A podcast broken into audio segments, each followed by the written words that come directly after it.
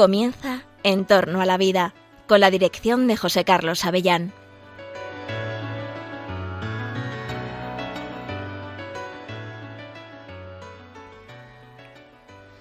Buenos días, queridos oyentes de Radio María. Os saluda José Carlos Avellán. Estamos en el programa En torno a la vida. Estás escuchando Radio María. Aquí en Radio María, los miércoles, cada semana, alternando con nuestros compañeros de la del Observatorio de Bioética de Valencia.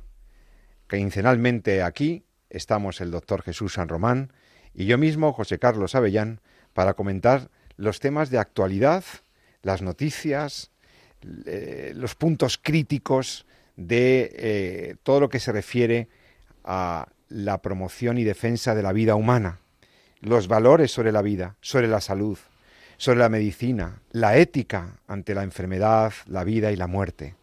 Aquí, como sabes, hablamos de todos los temas más problemáticos y más espinosos, con un doble objetivo. Primero, que tú, como oyente que quieres formar tu opinión, formar tu juicio ético sobre las cosas que escuchamos, puedas tener información completa, información con expertos, información con gente que sabe de los temas de la genética, de la medicina, del medio ambiente, etcétera, que tengas una información más completa que la que muchas veces podemos recabar a través de los medios de comunicación. Y en segundo lugar, que conociendo, teniendo más información sobre los hechos o sobre esas técnicas o sobre lo que se hace en los hospitales, etcétera, teniendo más conocimiento de los hechos y de los datos, puedas formar tu juicio también teniendo en cuenta el juicio del magisterio de la Iglesia, de la Iglesia Católica. La Iglesia es madre y la Iglesia como madre también ayuda a sus hijos a orientar sus conductas sobre la vida y sobre la salud de manera que sean coherentes con el Evangelio. Porque aquí se trata de aplicar el Evangelio, aquí se trata de que somos cristianos y por lo tanto hay una bioética cristiana. Hay una bioética cristiana que se caracteriza por una serie de rasgos que comentaremos, porque no hay una sola bioética. Hay una bioética cristiana, pero luego hay una bioética laica, hay una bioética materialista, biologicista, hay una bioética principialista, hay muchas versiones de lo que se debe hacer lo que no se debe hacer éticamente ante los avances científicos. Por tanto, no hay una sola bioética. Hay diversas opiniones bioéticas y diversas corrientes de pensamiento en bioética. Incluso hay diversas organizaciones, grupos, sociedades eh, de, estudio, eh, cátedras que tienen que ver con la bioética, cuyos enfoques tú mismo, tú misma podrás comprobar que son muy diversos. Hay algunas que dependen de la ideología de quienes lo fundaron y por lo tanto están marcadas por la ideología de sus fundadores. Hay otras que son centros de estudio, que, que, no hay una ideología dominante, pero sí puede haber un planteamiento antropológico, filosófico, dominante, ¿no? Luego hay centros de investigación bioética. Hay, bueno, yo eh, esto creo que es importante que comentemos porque mm, incluso hemos eh, recibimos hace pues algunas semanas, la verdad, hace tiempo no habíamos podido contestar a un, a un correo de uno de nuestros oyentes en el que nos hacía una pregunta muy, muy concreta sobre estos temas de, las, de los estudiosos de la, de la bioética. Entonces ahora intentaremos contestarlo. Pero antes permíteme que salude a mi compañero y codirector de este programa y siempre con nosotros el médico bioeticista eh, y profesor universitario, doctor Jesús San Román. Hola Jesús, ¿cómo estás? Pues muy buenos días. Como siempre, encantado estar aquí contigo y con todos nuestros oyentes en un programa más en torno a la vida. Gracias Jesús, gracias porque siempre estás dirigiendo este programa y sosteniéndonos a todos. Yo presento, yo coordino, pero aquí hay una persona, hay una mente pensante eh, y el doctor San Román hace que este programa tenga mucha calidad. Bueno, mira Jesús, aquí yo estoy diciendo a los oyentes en la presentación que no hay una sola bioética. O sea, que esto de los... Eh, cómo, ¿Qué opinamos sobre el aborto? Sobre la eutanasia, sobre la investigación con embriones. Los juicios morales sobre estas eh, conductas eh, son objeto de estudio de una ciencia que es la bioética, que es a la que nos hemos dedicado tú y yo bastantes esfuerzos durante los últimos años o, lustros. y entonces em, había una, una pregunta de, un oyente mm, y que me gustaría comentar antes de entrar en, otros temas de actualidad, ¿no? porque ya que nos escriben al correo electrónico, al correo electrónico de entorno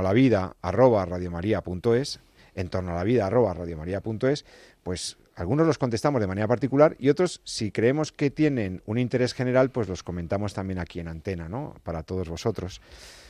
Y fíjate, Jesús, mm, Carlos, un oyente, me, nos preguntaba, eh, estábamos hablando en febrero sobre el comienzo de la vida humana, sobre la legislación que venía sobre el aborto, el pronunciamiento del Tribunal Constitucional, sobre la vida humana naciente, la vida prenatal. Y entonces decía Carlos, queridos amigos de Radio María, nos pregunta Leo, ¿no debería la Asociación Internacional de Bioética u otra asociación internacional definir que la vida humana comienza en la concepción?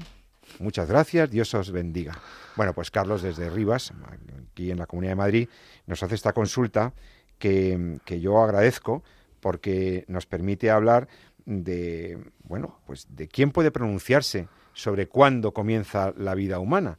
Eh, si la vida humana comienza en la concepción, dice, dice Carlos, ¿no sería bueno, ya que eso la ciencia lo sabe, que alguna asociación internacional o sociedad de bioética eh, defina eh, ese asunto de una manera mm, clara, determinante, para que ya los legisladores no tengan esas dudas que parecen tener?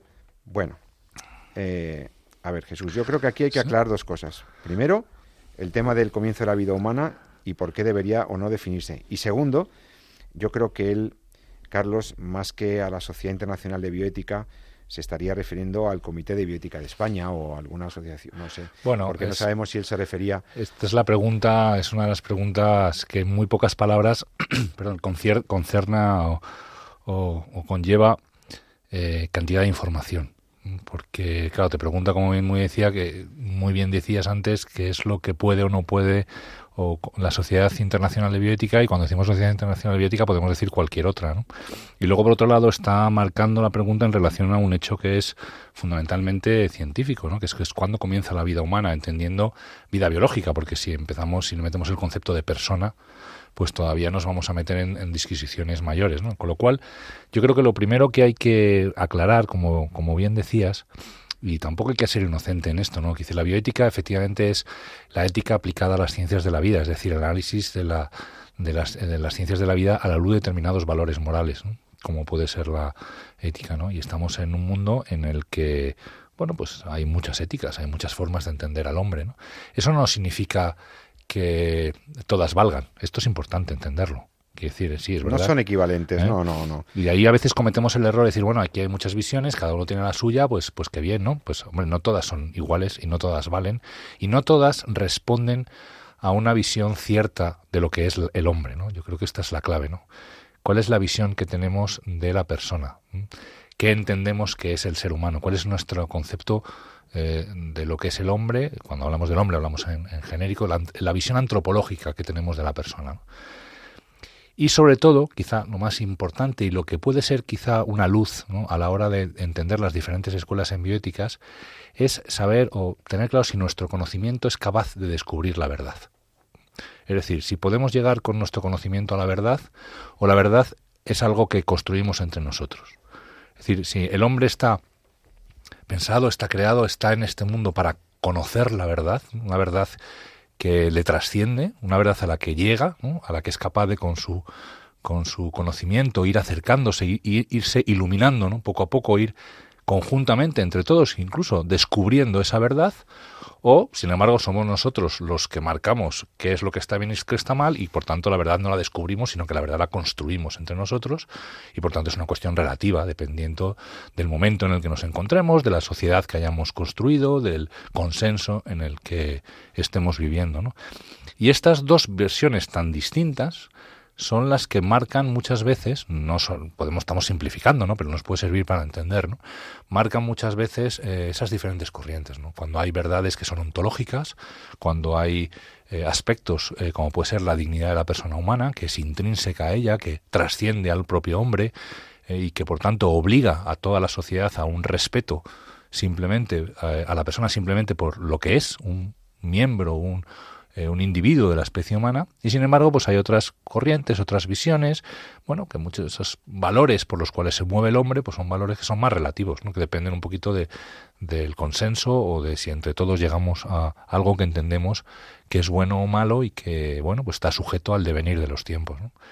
Con lo cual, pues hay diferentes formas de entender el hombre, hay diferentes formas de entender la, la biótica y no todas las sociedades pues las comparten. Hay algunas sociedades de biótica que son más eh, más de constructivistas o, más consensualistas. O, Por ejemplo, la SIBI, la Sociedad Internacional de Bioética, que fundó y lideró durante mucho tiempo el, doctor Marcelo Palacio, responsable de la ley de reproducción asistida, de la, de la, ley que salió en los años 80, y uno de los primeros bioeticistas en España, este hombre, este médico, eh, lideró y fundó esta sociedad internacional. Bueno, la CIVI, la Sociedad Internacional de Bioética, ya se sabe que no tiene un pronunciamiento claro sobre, por ejemplo, el estatuto del embrión humano. Es decir, claramente no defiende la vida embrionaria de una manera como lo puede definir otras asociaciones, ¿no?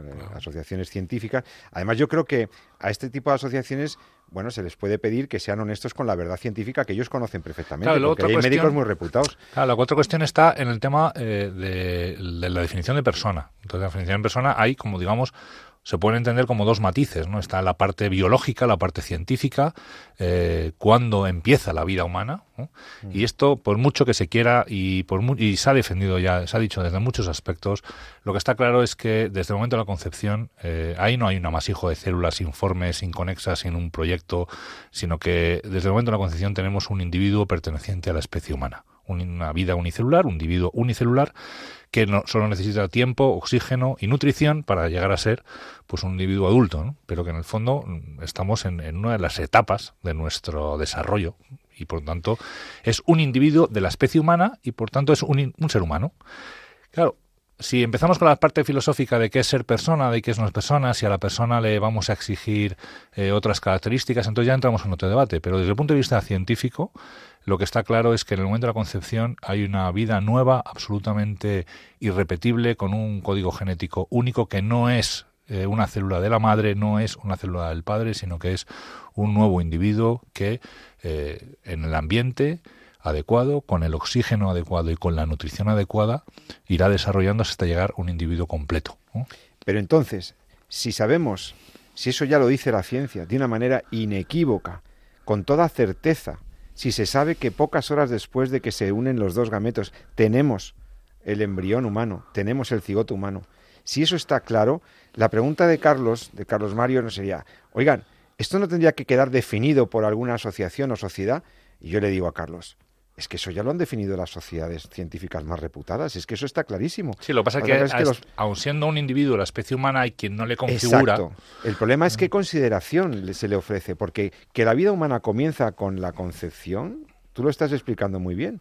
Eso ya está reconocido por cualquier persona medianamente informada. O sea, eso ya nadie dice lo contrario porque sabe que está diciendo una cosa, vamos, que, que, quedas muy mal. los científicos somos más claros. Cuando ya se meten los juristas, filósofos... No, pero a ver, si, si él está diciendo que el inicio de la vida humana comienza con la concepción, dice, ¿eso no debería definirlo alguien? No, mire, es que eso ya...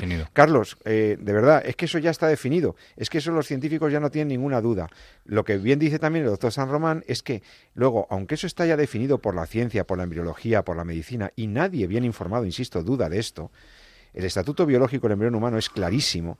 Lo que puede cambiar, lo que va de una sección a otra, de una sociedad a otra, de una, asociación a otra, es lo que ya tiene que ver con qué calificación, qué respeto, qué consideración eh, ontológica y luego jurídica, qué estatuto se otorga a esa vida humana biológica que es claramente humana. Entonces, eh, algunos dirán, no, si hay una vida humana, tenemos una vida personal y por lo tanto es persona y por lo tanto se debe proteger. Y no es lícito el aborto, no es lícito destruir esa, no es lícito clonarlos, no es lícito manipularlos, esa es vida humana y es vida personal. Así, por ejemplo, las sociedades de bioética de base personalista. También la bioética cristiana y no solo eh, las de los, eh, las confesiones cristianas y no solo las, la católica, no solo nuestra iglesia católica. Eh, todas las filosofías de base o antropología de base personalista coinciden en otorgar un estatuto personal a la vida humana biológica en cualquier grado de su desarrollo. Por lo tanto, si hay ser humano biológico, hay persona. Y por lo tanto, no se puede matar, no se puede trocear, no se puede investigar, no se puede manipular, bueno, esto etcétera. Está también avalado por el hecho de que hasta ahora no se conoce a, ningún ser humano que no sea persona, ni a ninguna persona que no sea ser humano. Es decir, están intrínsecamente unidas el hecho de ser biológicamente un individuo, la especie humana, y ser persona. Aunque nuestras capacidades, algunas de ellas, no estén terminadas incluso hasta llegar más allá de la adolescencia, donde empezamos a alcanzar la madurez en muchas de nuestras de nuestro desarrollo. ¿no? Entonces es, es importante también entender que, o sea, que no todas las, eh, por el hecho de que haya muchas escuelas, no todas ofrecen una visión, entiendo yo, verdadera de lo que es la persona, ¿no? Es que aquí hay dos tipos de opiniones. Se podrían agrupar en dos grupos. Aquellos que definen la vida humana como algo valioso siempre y en sí misma porque es una vida personal o en todo caso porque es la vida de un ser cuya vida es sagrada, tiene el principio de sacralidad de la vida, ¿no? que por lo tanto es un valor intrínseco, por lo tanto no depende de su valor y, la protección que merece no dependen de sus cualidades, de su grado de desarrollo, de si tiene mayor o menor autonomía, si es más o menos dependiente, si está en el seno de una madre o está en una placa vítrea. Eh, es decir, todas las consideraciones alrededor de esa vida no son relevantes. Para esta corriente, la personalista, la vida humana siempre tiene un valor intrínseco en sí misma. Y por lo tanto, no puede haber una vida humana que no tenga este valor porque la vida humana tiene este, este, esta consideración sacra. Sacra no significa religiosa, la sacralidad no, no tiene que ver con la religiosidad, sacralidad tiene que ver con eh, intangibilidad con que es un espacio inviolable, con que no se puede manipular ni tocar, ni, ni redefinir, ni reconstruir. Y con que, es una dignidad que es propia de la persona. No, la sociedad no, no, te, la, no te la otorga porque hayas alcanzado una madurez o una edad legal. Ni la ley o tampoco. unos títulos exactamente, sino no que... depende de lo que dice el legislador. Pertenece a ti, a mí mismo, por el hecho de ser lo que eres, ¿no? que es un individuo de la especie humana. Y entonces eso nos otorga una dignidad el mero hecho de ser ser humano nos otorga una dignidad, la de las personas. Esta es la línea personalista. Nuestra dignidad no nos la, no nos la otorga nadie, ni el gobierno, ni la ley, ni el Tribunal Constitucional. Por tanto, nadie, nos la quita tampoco. Y tampoco nadie nos la puede quitar, porque es una dignidad intrínseca, una dignidad metafísica, es una dignidad real que tenemos por ser persona. Y la otra línea de pensamiento, que pueden tener otras asociaciones, o la CIVI u otras, ¿eh? es que una, un ser humano se hace persona. Está, eh, es algo gradualista, es algo que depende de consideraciones extrínsecas. Y entonces son todos aquellos autores, juristas también, bioticistas, médicos, que vienen a decir, no, mire usted, el que yo tenga una vida humana no significa que sea una vida personal.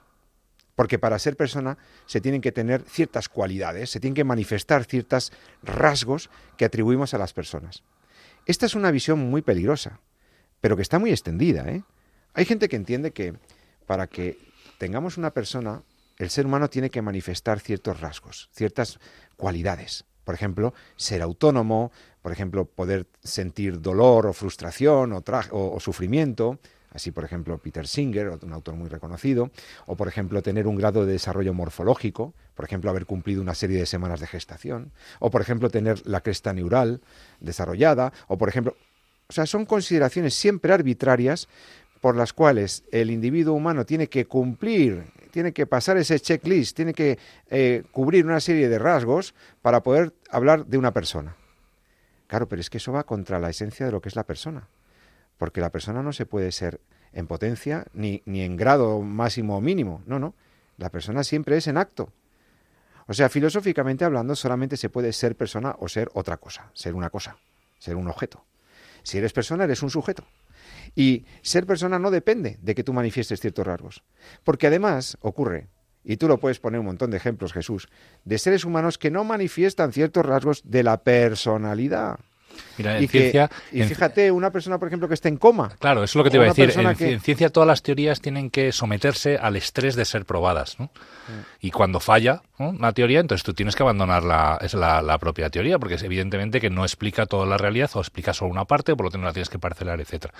Entonces, si tú lo que haces es eh, entender que hay alguna característica que es la que nos configura como persona y que en tanto, cuando, en tanto que no tenemos esa característica no somos persona, estás obligado a asumir que cuando perdemos esa característica dejamos de ser persona.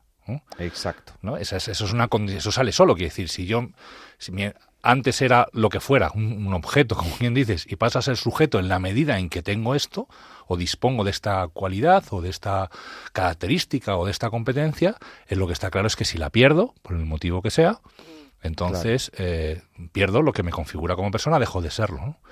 Y ahí es donde muchas de las teorías, eh, muchas fallas se enfrentan a realmente a, a, situaciones imposibles de resolver, es decir... Y a consecuencias eh, trágicas. Muy pocos bioticistas claro, han sido coherentes y han dicho, claro. efectivamente, es que eh, el, el, ser persona es que se puede dejar de ser persona. Claro. ¿eh? Con la cosa que es, desde mi punto de vista, una, una, aberración, pero sin embargo ellos son coherentes con esa línea de pensamiento. Es decir, claro. efectivamente es la autopercepción, la conciencia, el de uno mismo, lo que te da la, la capacidad la capa relacional, qué sé yo, cosas que ponen Lo que como te permite ser persona. En el momento Sí. en que lo pierdes, porque Claro. estás en coma o porque estás en estado vegetativo y tal, ya dejas de ser persona. Pues hombre, desde no mi punto de vista, ser. para mí como médico, desde luego esto es completamente falso, pero es va en línea con ese pensamiento de que una persona lo es y puede dejar de serlo. ¿no? Porque la persona no se define por cumplir unos rasgos. La persona es, y por ser lo que es, podrá o no desarrollar ciertos rasgos, porque a lo mejor un niño, por ejemplo, autista, o una persona con una discapacidad, o una persona con una imperfección génica, no deja de ser persona. Decía, creo que era Benedicto XVI, decía muy, eh, muy bonito, decía que una guitarra no deja de ser una guitarra porque tenga una cuerda rota. Claro. ¿no? Porque claro. en eso, igual yo esas notas no puedo tocarlas, ¿no?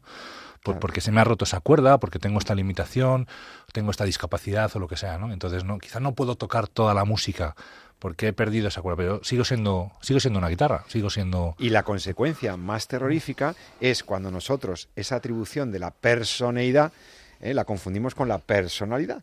Y entonces tenemos un problema, porque ha ocurrido muchas veces en la historia de la humanidad que a algunos humanos no les hemos reconocido esa dignidad y al no reconocerles esa dignidad, ¿qué tenemos? Aberraciones y discriminaciones Exacto. trágicas. ¿Eh? Un señor porque tenía otra raza, un señor porque nos parecía que como no hablaba lo que nosotros hablábamos o tenía unos rasgos físicos distintos a los que conocíamos los occidentales, o un señor porque en un momento determinado le faltaba un miembro o una parte o lo que sea, entonces hemos hecho todo tipo de atrocidades eh, discriminatorias, trágicas en la historia de la humanidad. Cuando mm, hacemos excepciones a la ecuación ser humano-persona, vienen muchos problemas, Jesús, vienen muchos problemas. Así que yo creo que queda muy bien contestada la pregunta de a Carlos, ¿no? Es decir, eh, ¿no debería algún instituto de bioética o asociación internacional definir que la vida humana comienza en la concepción? Pues mira, querido Carlos, a tu pregunta yo creo que te hemos contestado. Las sociedades científicas, médicas, la embriología y la, sociedad, y la medicina ha dejado bien claro que hay vida humana desde la concepción. Esa es la definición más clara de quien tiene autoridad científica para decirlo.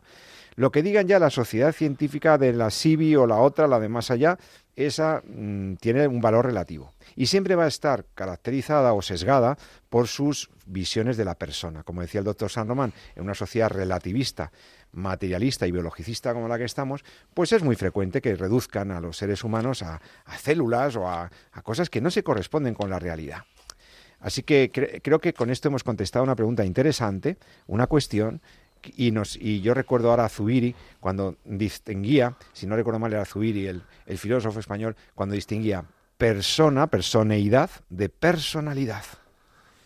La personalidad no es lo mismo que la personeidad. Por ser persona podremos o no manifestar los rasgos de la personalidad.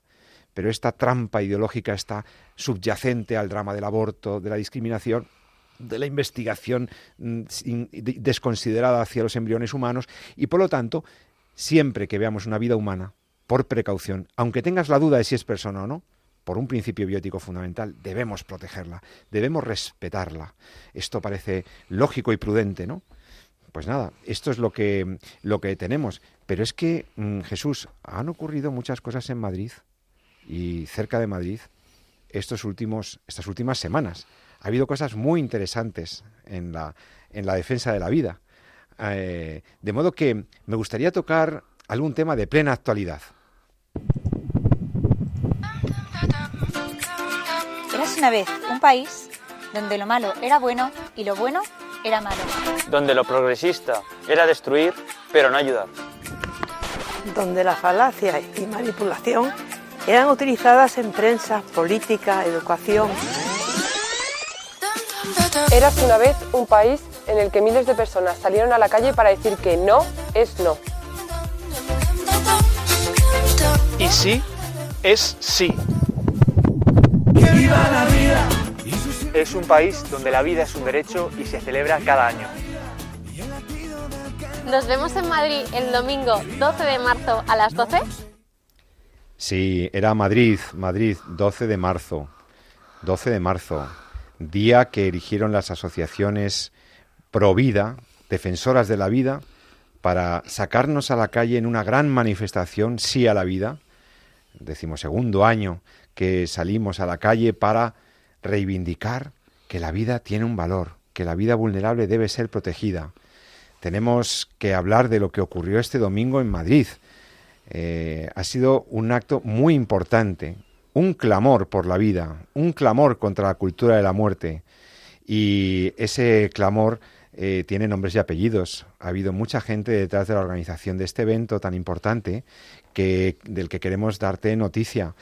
Eh, está con nosotros, tenemos la suerte de que nos acompaña hoy en los micrófonos de Radio María, nos acompaña Alicia Latorre, que Alicia es la presidente de la Federación de Asociaciones Provida de España, lleva muchos años defendiendo la vida y, gracias a Dios pues sigue sacándonos a, la calle.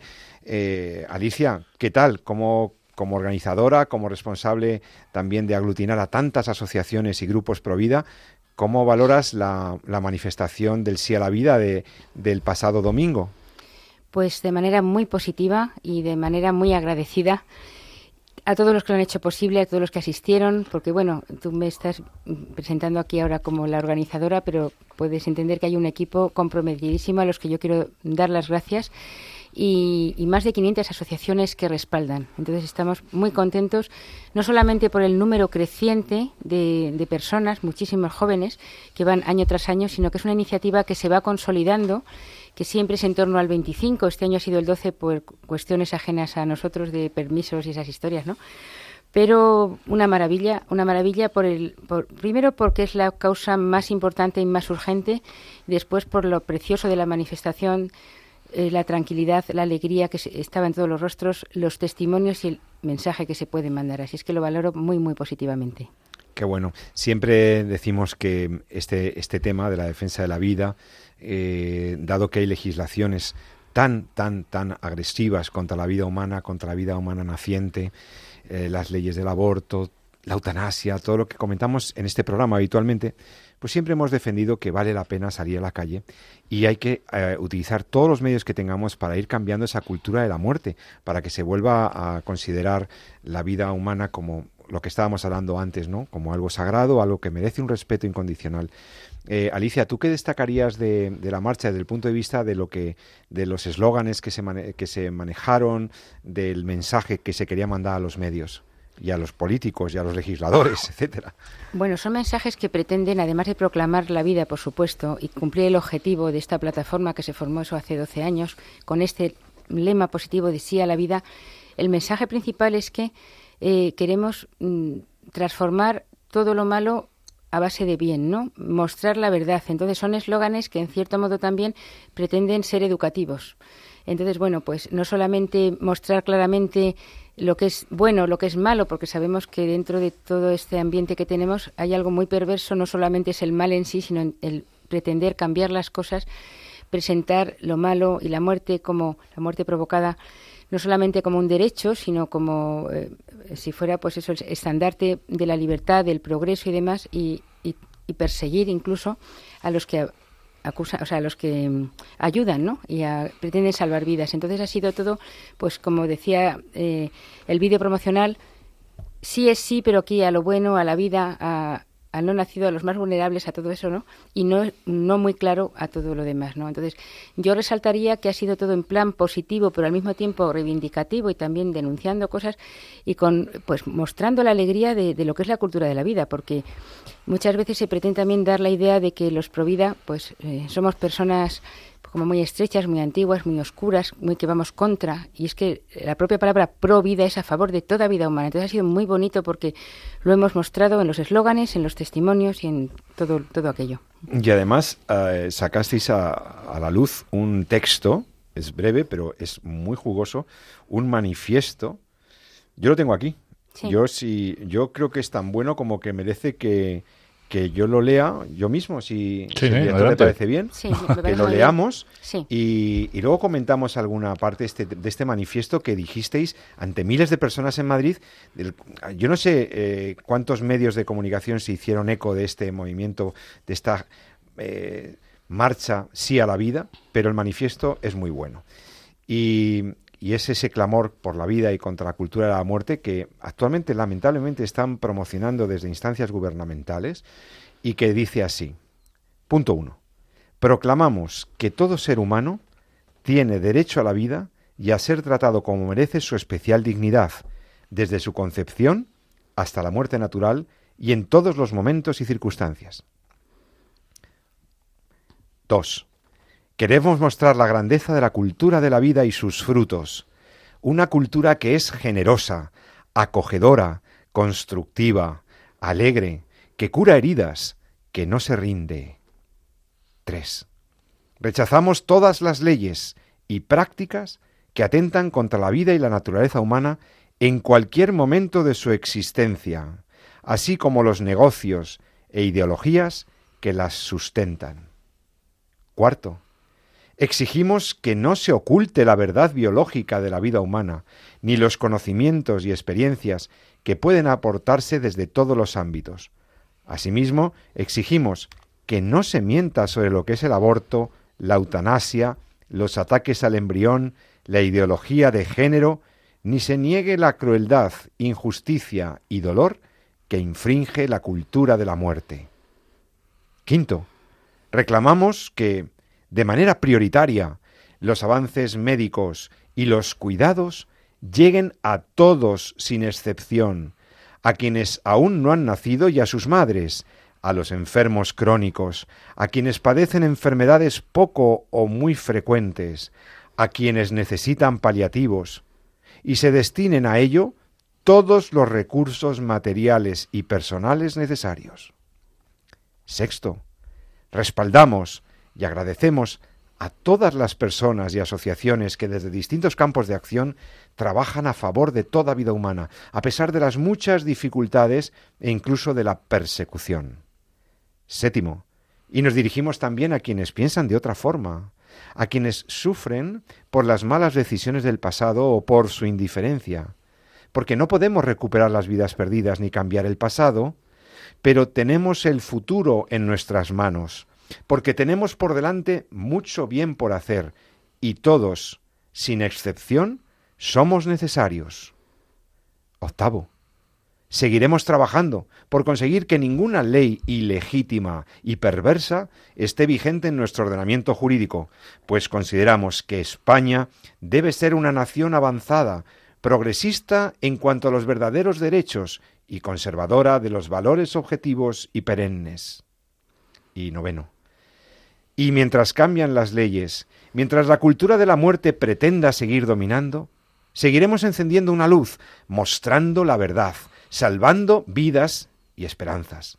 Por todo ello, mostramos un año más nuestro compromiso público y unitario de continuar diciendo siempre y en toda circunstancia sí a la vida.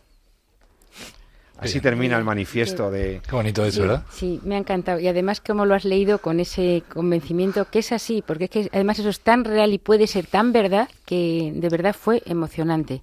Sobre todo saber que no es una manifestación simplemente que es muy bonita, que sí lo es eh, externamente, sino que lleva detrás eso, el respaldo de personas y asociaciones que están en, en el día a día. Se tuvo presente además a los medios de comunicación, que aprovecho para daros las gracias a los que sí que se hacen eco, ¿no? Saber que entre aquellas personas había algunas con mucho dolor y también que habían tenido anteriormente experiencias contrarias, ¿no? Y entonces es que es tan constructivo, sale tanto bien de todo esto, que yo iba, que casi salgo flotando como los globos, ¿no? Que Es, es una marcha además muy Sí. bonita, o sea, muy Sí. familiar, muy alegre. Es una Sí, fiesta, es una fiesta de la vida. al fondo. Sobre todo comparas con otras manifestaciones, pues eso, con caras amargadas, agrias, insultando. Es todo tan bonito, tan positivo. Y no es porque estemos eso en los mundos de Yupi, sino que porque estamos en contacto todo el día con ese dolor. Es que es mostrar también la parte buena, comprometida de la vida Y, muy bien, de verdad que daba gusto, todo el mundo contento. Además nos hizo un día extraordinario y, muy bien. Salimos muy reforzados, vinieron autobuses de distintos sitios de España. Y ahora queremos, bueno, tenemos colgada la marcha en el canal de, YouTube, eh, Sí a la Vida 25M, para que quien no pudiera, pues lo pudiera también pensar, reflexionar. Y pienso que somos personas eh, muy privilegiadas de poder estar viviendo esto y que además, pues en la medida que le demos publicidad también, pues hay otras personas que pueden también beneficiarse de todo esto. Deben saber los legisladores, deben saber los partidos políticos, deben saber las instituciones que el movimiento Provida está organizado, que cada vez tiene mayor unidad, que además aglutina a pensadores, a biólogos, a médicos y a científicos muy reputados, que ya no son cuatro jóvenes valientes que, que, van a hablar, lógicamente, o 400 jóvenes valientes que van a hablar con, con mujeres que están tentadas del aborto y que hacen heroicidades. No, no, es que además hay detrás eh, una lógica de cambio cultural muy, muy sana. Es decir, la vida debe ser defendida porque es bueno, es bien común. La natalidad es bien común el respeto a la vida, a la cultura de la vida es futuro, es progresista, porque lo que es progresista es proteger a los débiles, lo que es progresista es defender la vida más vulnerable, es ayudar a, que los más débiles no sean rechazados, no sean eliminados. Y eso es la cultura de los provida. Y por lo tanto yo también a título personal os felicito, os agradezco lo que hacéis, porque a mí me importa lo que pasa en España con la vida humana y a todos nuestros oyentes también. Y vosotros sois gente que salís a la calle, que defendéis y además, fíjate, Alicia Latorre, presidenta de la, eh, Federación de Asociaciones Provida, no solamente habéis hecho una marcha por la vida, es que el día 3 de marzo, los días 3 y 4 de marzo, estabais en la universidad, estabais en un congreso nacional Provida que ahora me gustaría que hablaras un poco de ello. La verdad es que ha habido ponencias muy interesantes, muy importantes, y ahora, después de una pequeña pausa, vamos a hablar de ese congreso, porque ha habido gente que ha dicho cosas importantes, ¿no? Y ahora espero que nos las puedas glosar un poco. También os digo una cosa, esto de la cultura de la vida, como ya pedía San Juan Pablo II, es una cosa cultural, es un cambio, como dice el nombre, que va a requerir el esfuerzo de muchos sacrificios, eh, paciencia y también oración Estamos en un programa de Radio María. Estás en Entorno a la Vida. Y hoy lo que te propongo es que hagamos en la novena de San José, hagamos una oración al que fue el mayor custodio de la vida de toda la historia de la humanidad. El santo San José, el custodio del Redentor. Vamos a escuchar el, el himno a San José, una canción a San José Además, como es mi santo y es mi favorito, como podéis imaginar, algún privilegio tendría que tener. Hoy propongo yo la claro señor director. Viva San José, viva la vida. Enseguida estamos con vosotros en Entorno a la Vida, en Radio María.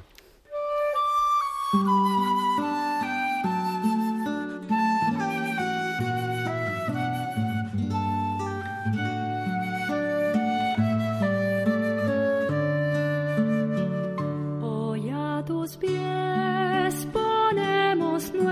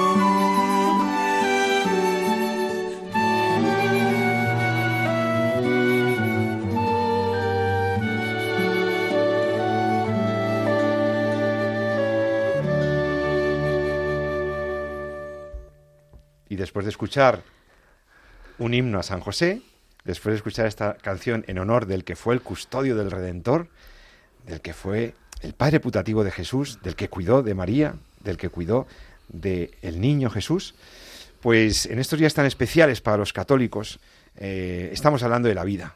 En estos días de San José nunca mejor que defender la vida.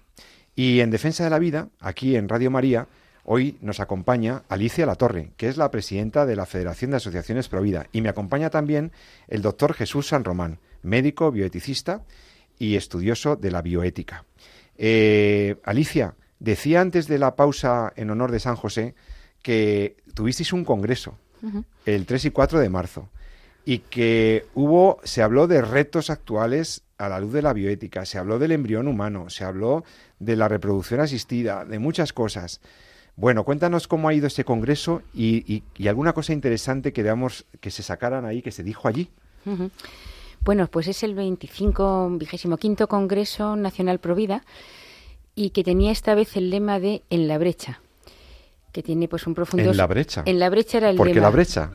Sí, pues mira, en primer lugar eh, tiene, varias versiones, ¿no? O varias posibilidades. Estar en la brecha ya sabemos lo que es, ¿no? Estar ahí, bueno, pues... En la eh, lucha. En la lucha, con los pies en el suelo, en contacto con los problemas, que es como realmente pues están las asociaciones pro vida o las personas pro vida, ¿no? En la brecha, conociendo muy bien la realidad y tratando de ayudar y proponer soluciones positivas. Luego también sabemos que, bueno, una brecha eh, es en el muro, o sea, con la verdad, con las buenas ideas, eh, con el bien, es como se puede hacer una brecha en ese muro de la cultura de la muerte que a veces nos parece infranqueable, que tanto daño está haciendo. Entonces ahí estamos tratando de hacer esa brecha.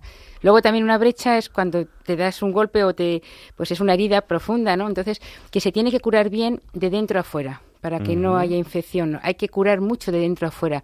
Y es lo que pretendemos siempre, pues desde Provida, en concreto con el Congreso, porque aparte de lo que se pueda hacer un poquito de luz, que ahora te cuento un poco, también hay, eh, pues eso, eh, no solamente en el tema del aborto, en tantas cosas, ¿no?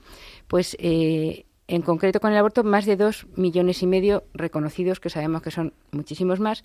¿Cuántas almas heridas, cuántos cuerpos, cuántas personas? Es que la cultura de la vida para, para ella nadie le es indiferente. Entonces también muchas veces no puede recuperar esas vidas, pero hay que curar muchas heridas también. Por eso era esa brecha profunda que tiene que curar de dentro a fuera a todos los niveles, a nivel personal, familiar y, social. Y social, y, cultural. Exactamente, sí. Eh, por ejemplo, el atentado que supone el aborto, Jesús San Román, no solamente es, una, es, es el feto humano que, que, fallece, claro, que muere. Es lo más trágico, es lo más grave, pero es que hay muchas personas dañadas alrededor, ¿verdad? Sí, bueno, podemos decir que a veces centramos quizá, y también es, eh, ahí es normal, ¿no? decir, porque es la, quien sale más dañado de allí, pues, obviamente es el hijo, ¿no? Que muere, ¿no? Pero el aborto es el gran fracaso, no solamente de la sociedad, sino que deja una profunda herida también en la madre. Eh, hay muchas formas de ver qué es lo que pasa ¿no? en, a la mujer que, que, se somete a un aborto y aquí hemos tenido ya eh, en la historia del programa algunos testimonios muy serios y muy impactantes ¿no? sobre incluso madres que, desgraciadamente se han sometido a, al aborto, ¿no? Y, y no sé muy bien por qué hay eh, cada vez más una especie, de, como decía muy bien Alicia, de, muro de no querer entrar ahí, ¿no? De, de, no querer asumir que cuando como sociedad le proponemos a una mujer que en un momento de su vida se encuentra desbordada por una realidad que la abruma y la única solución que le proponemos es el aborto, en el fondo estamos fracasando nosotros también como sociedad. Es decir, eh, por supuesto que el niño sufre, pero sufre porque muere, ¿no? Pero sufre la madre y, sufre la sociedad en, eh, y sufre la madre en su conjunto, en la, sociedad en su conjunto también. ¿no? Es decir, eh, hay muchas cosas que podemos hacer antes de todo esto. Y ahora mismo vamos de ver cómo incluso desde en la sociedad en la que vivimos también se niega incluso la posibilidad de que, se pueda abrir la madre a, estudiar alternativas al propio al propio aborto no es decir como si pudiera ser, yo que sé, peligroso ¿no? para la propia madre que aquellos problemas que le llevan a abortar pudieran ser solucionados de otra manera. Es que es una cosa absolutamente descabellada. ¿no? O sea, es, difícilmente de, muy difícil de entender si no es desde una perspectiva meramente ideológica. ¿no? Es, mm. peligroso especialmente para los negocios de aborto, porque simplemente con dar información o a veces con esperar, con no tomar esas decisiones tan, tan rápidas e irreversibles, se salvan muchísimas vidas. Entonces está claro que por todas partes han querido como cerrar todas las puertas. Por eso en el Congreso, volviendo un poquito a lo de los temas, nos ha parecido importante, habéis nombrado los testimonios, si quieres vemos un poquito los temas. En los testimonios había, fíjate, eh, bueno, muy llamativo porque había una chica que antes era partidaria del aborto y cambió completamente o sea, eh, personas que se manifestaron claramente detrás de ese auditorio explicando su caso personal, no, por su supuesto, pero Una chica, por ejemplo, abortista, eh, lo que lo decía ya, o sea, eh, amigas suyas habían abortado, completamente contrario y además, bueno, son, yo os invito también a verlo, que luego te diré si quieres. Bueno, en el canal de YouTube de la Federación Española de Asociaciones Provida, lo que pasa es que ahora las estamos cortando las charlas por temas para que se puedan mm. ver más fácilmente, ¿no?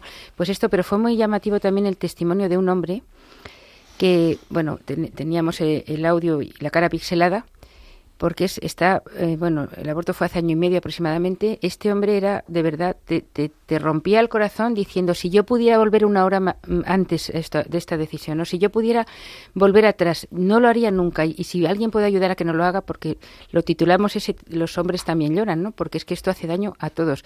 Al hijo de manera tan cruel que ahora estamos volviendo a mostrar un poco y a recordar los procedimientos de aborto, todo eso, pero no porque seamos macabros, sino se intenta vender el aborto como algo que parece que es la solución a todos los problemas y que no pasa nada. Es un acto crudelísimo hacia ese hijo. y también para la madre. Es, muy llamativo cuando, hablando simplemente incluso eh, como, como médico, estás, como médico tú estás obligado siempre a informar con todo lujo de detalles de lo que es un mm. procedimiento eh, quirúrgico, por ejemplo, de la técnica que vas a poner en marcha, de cuáles son los efectos secundarios que tiene y sobre todo de qué otras alternativas tienes al tratamiento.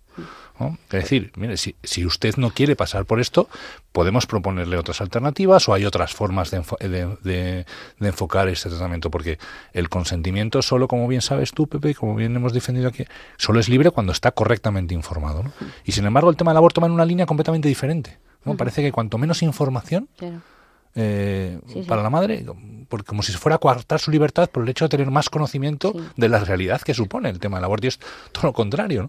¿no? O imagínate la que se ha montado porque se ha pretendido, lo digo entre comillas, que una madre escuche el corazón de su hijo. o sea, es como ojos que no ven, corazón que no siente. Y yo a esta ley le llamo la de aquí te pillo y aquí te mato literalmente, porque es que es ir y ya pueden salir sin el hijo. Pero también hay que pensar que a esta situación no se ha llegado de, de la noche a la mañana, sino que llevamos varias décadas y unas veces se, abre un poquito el, pues un poquito pensando en excepciones que, son excepciones tampoco justificadas y no es momento de hablarlas, pero que tampoco y poco a poco ya es un derecho y luego al final un derecho que no se le ocurra a nadie hacer una cosa en contra. Entonces, bueno, de eso hemos tenido también. Ha habido una sección de demografía, una sección también de eh, en torno al embrión. Esto es muy importante. Eh, fue una charla preciosa también para ver la, humanidad del embrión, que no es otra cosa, no es de un gato, no es de un perro. Bueno, además la cantidad de cosas que en esos primeros momentos, cuando la mujer ni sabe que está embarazada, la cantidad de mecanismos que se ponen en marcha. Sí, el doctor Frank Well, Francisco Well, que lo conocemos, es muy amigo nuestro, ha venido a pues este programa algunas veces. Muy bien, sí, sí, estupendo. Y luego también pues todo lo que hay en torno a la fecundación in vitro, que hay gente que lo que lo aprueba o no se sabe la cantidad de muertes de embrioncitos que hay después, aparte del Cuando se hace el in vitro, hay muchas pérdidas embrionarias, ¿verdad, Alicia? Completamente. Primero porque... Se mueren muchos embriones. Se mueren, además hay una selección también de los que se implantan después dentro del protocolo. Si alguno se ve que es un hijo que no está que tiene alguna enfermedad, eso es aborto obligatorio. Luego el aborto genésico. Exactamente, los que están congelados. Y luego otra cosa importante que se está viendo, pues la cantidad de enfermedades que tienen a veces los hijos nacidos por fecundación in vitro. Son o sea, los niños con in vitro tienen incidencias en algunas de algunas patologías, parece ser, ¿no? Exactamente. A pesar de que se ha hecho una, una gran selección antes, porque claro, no es de recibo mostrar que como fruto de la fecundación in vitro, de todo el proceso tan, tan complicado para la mujer y desde un punto de vista ético ya ni, ni hablo, pues que salga algún niño pues que tenga algún problema. Entonces esto es práctica obligatoria, vamos, obligatoria y alguno que se niega, pues... El seleccionar eh, los embriones, se seleccionan, se discriminan y se implantan los más dotados y los hermanos mueren, a lo mejor 10 o 12 en un ciclo. No, y sobre todo que si mm. varios de los que se implantan a veces siguen adelante, pues es lo que llaman siempre con eufemismos, igual que reducción embrionaria o el término preembrión, que es un término científico es completamente porque es un embrión de menos de en, tantos días, ¿no? Con el cual, con lo cual parece que ahí tienen vía libre para hacer con ellos lo que quieran. Hemos tenido el tema del suicidio, por ejemplo, porque a nosotros, por supuesto, nos interesa el no nacido y nos interesa el final de la vida, que también ha habido un tema sobre el dolor, el sufrimiento, cuidados paliativos. Hay un programa muy completo. Pero también nos interesan los vivos y estamos viendo que el índice de suicidios está subiendo alarmantemente, ¿no? Entonces, dar un poquito de luz sobre esto también, a ver qué podíamos hacer. Eh, y bueno, hemos tenido, como digo, un poco de todo, también desde un punto de vista legal, tanto a nivel español como europeo. Em, ha habido un poco de todo, como digo, hemos tenido cine, hemos tenido también a un andrólogo de los pocos que hay en el mundo, eh, el doctor Giuseppe Grande, que vino de Italia, precisamente para ver que se, ha, se está trabajando mm, en la infertilidad masculina, que es uno de los temas sobre los que no hay ahora mismo solución. Todo ello para promocionar y dar a conocer los métodos naturales que no tienen problemas éticos, eh, siempre que no se utilicen por egoísmo, claro, ni de eso, quiero decir, y, tantas cosas de respeto completo a la naturaleza humana de, valorar todas las vidas y luego los testimonios que fue una preciosidad. Tuvimos cine, bueno, eh, de algunos estrenos que va a haber. Fue muy, muy, muy completo. Y luego se creó un ambientazo, porque al principio está todo el mundo ahí tan calladico, luego al final casi, o sea, muy bien, porque se crean también muchas sinergias. Se conoce a mucha gente. Vimos también el trabajo de las asociaciones que están trabajando de manera. Bueno, claro, es que era el Congreso. Estamos hablando de, con Alicia La Torre presidenta de la Federación de Asociaciones Provida de España, era el congreso que reunía a las asociaciones Provida y entonces ellas también pudieron contar lo que ellos un poco lo que ellas están haciendo, ¿no? El movimiento Provida por dónde va y hacia dónde va, ¿no? Exactamente. Y también no todas porque siempre cada año pues a lo mejor al entre cuatro tuvimos la ocasión también de recordar a personas que que han fallecido y que han sido claves en estas, en estas asociaciones. Era de nuestras asociaciones, por así decirlo, aunque el Congreso estaba abierto absolutamente a todo el mundo. Y fue de verdad muy completo, mm, muy bueno. Eh, como digo, salimos también muy reforzados, igual que anunciamos la marcha, por supuesto que era a la semana siguiente. Y sobre todo mm, el saber que la cultura de la vida tiene razones, tiene fundamentos de ciencia, de evidencia. A veces se quiere relacionar con un tema de fe. Evidentemente la fe o sin la fe no hacemos nada porque no, estamos en esto, no duraríamos nada porque esto es muy duro. Pero para defender la vida eh, la debemos hacer todos con fe o sin fe y sobre todo que son realidades biológicas. La cultura de la muerte se mueve por eslóganes y por cosas sin ningún tipo de ni de sentido común, como que es parte del cuerpo de la mujer, todas estas cosas. Me parece que la mejor manera de vencer todo esto es primero pues con, teniendo una formación nosotros, también están los congresos, ¿no? Y, lo de que podamos leer o difundir, estar formados, ser constantes, ser perseverantes y trabajar, cada cual desde su ámbito, porque aquí hay para todos. Y también ahí pretendimos un poquito que hubiera, que fuera muy multidisciplinar, pero sobre todo no quedarnos en casa a ver qué mal está todo, estos van a acabar con nosotros, qué vamos a hacer cada cual. Y solamente con estar a favor de la vida, con lo que cada cual puede hacer, eh, no podemos ni sospechar el buen fruto que se puede tener. Sí, me encanta porque desde, desde hace un tiempo esta parte, los últimos años, cada vez que hay una iniciativa eh, provida de la federación o de las asociaciones, siempre se pone eh, alternativas al mal. Es decir, ¿qué otras cosas bien se pueden hacer para salir de esta situación? Yo creo que ha sido muy bonito la, conferencia que has comentado del andrólogo sobre el tema del tratamiento de la infertilidad, sobre todo en factor masculino y cómo los métodos naturales están ofreciendo ya alternativas y resultados que a veces eh, son muy, muy, muy esperanzadores y muy optimistas. Y en el tema de la fecundación in vitro incluso también, ¿no? a nivel no solamente del factor masculino, sino lo que es la fecundación in vitro en general. Entonces, alternativas a ello. Sí, alternativas. Es decir, cómo como decíamos a veces, las cosas se pueden hacer de otra manera. No, es una cuestión de negar el problema, sino es una cuestión de que para llegar a donde queremos llegar podemos encontrar caminos que sean más éticos y más respetuosos con la persona. completamente. Y además que eso es más avanzado. Y también, pues, por ejemplo, embarazos complicados, con, cuando está la mujer enferma o el hijo enfermo. Siempre, mm, ante situaciones especialmente complicadas, hay que buscar eh, salidas, pues a veces más complicadas, que, y a veces no tan, y a veces no tan difíciles. ¿eh?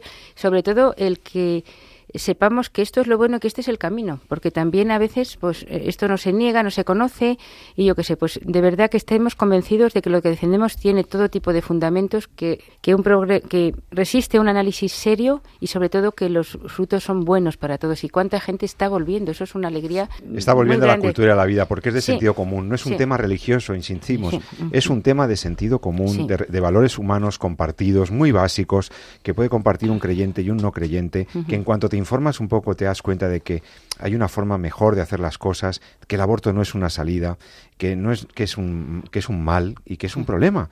Y por lo tanto, el aborto, la eutanasia, todo esto eh, cuando das razones bien argumentadas, como las que aparecieron en este congreso, vigésimo quinto congreso de, la, eh, de las asociaciones Provida, pues oye, felicidades, enhorabuena, porque esto hace mucho bien. Y también no quiero que Alicia La Torre se, se vaya sin decirnos si podremos ver siquiera alguna alguna de estas ponencias o escucharlas o leerlas. Eh, todas ellas, estarán accesibles en, en, breve. Eh, podremos acceder a través de una de vuestro canal de YouTube. Sí, en el canal es em, de la Federación Española de Asociaciones Provida y además animo a ver también la de otros años, porque las de los últimos cuatro o cinco años están todas colgadas por temas súper variados. También hay temas de experiencias, como he dicho. Y luego una cosa, si me permites, que es muy corta, pero decir que el hecho de defender la cultura de la vida en todos los términos y además coherentemente, sin grietas, no quiere decir condenar a las personas, que muchas veces parece porque hay, como digo, muchas heridas que curar, mucha gente arrepentida.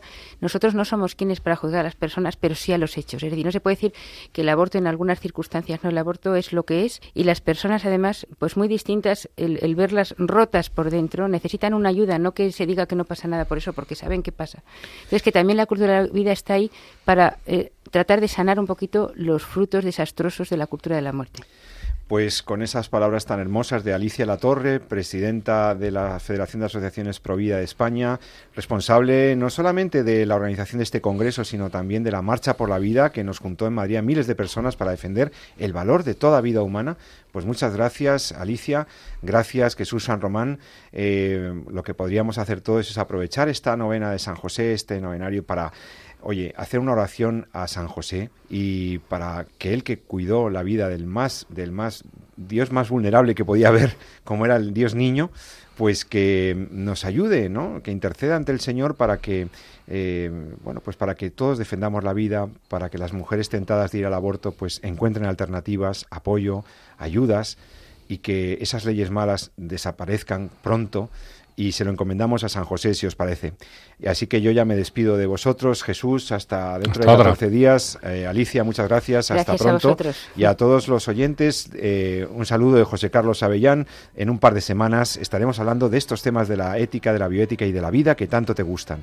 Hasta pronto, solamente me queda recomendarte, como siempre, ama la vida y defiéndela. Buenas tardes.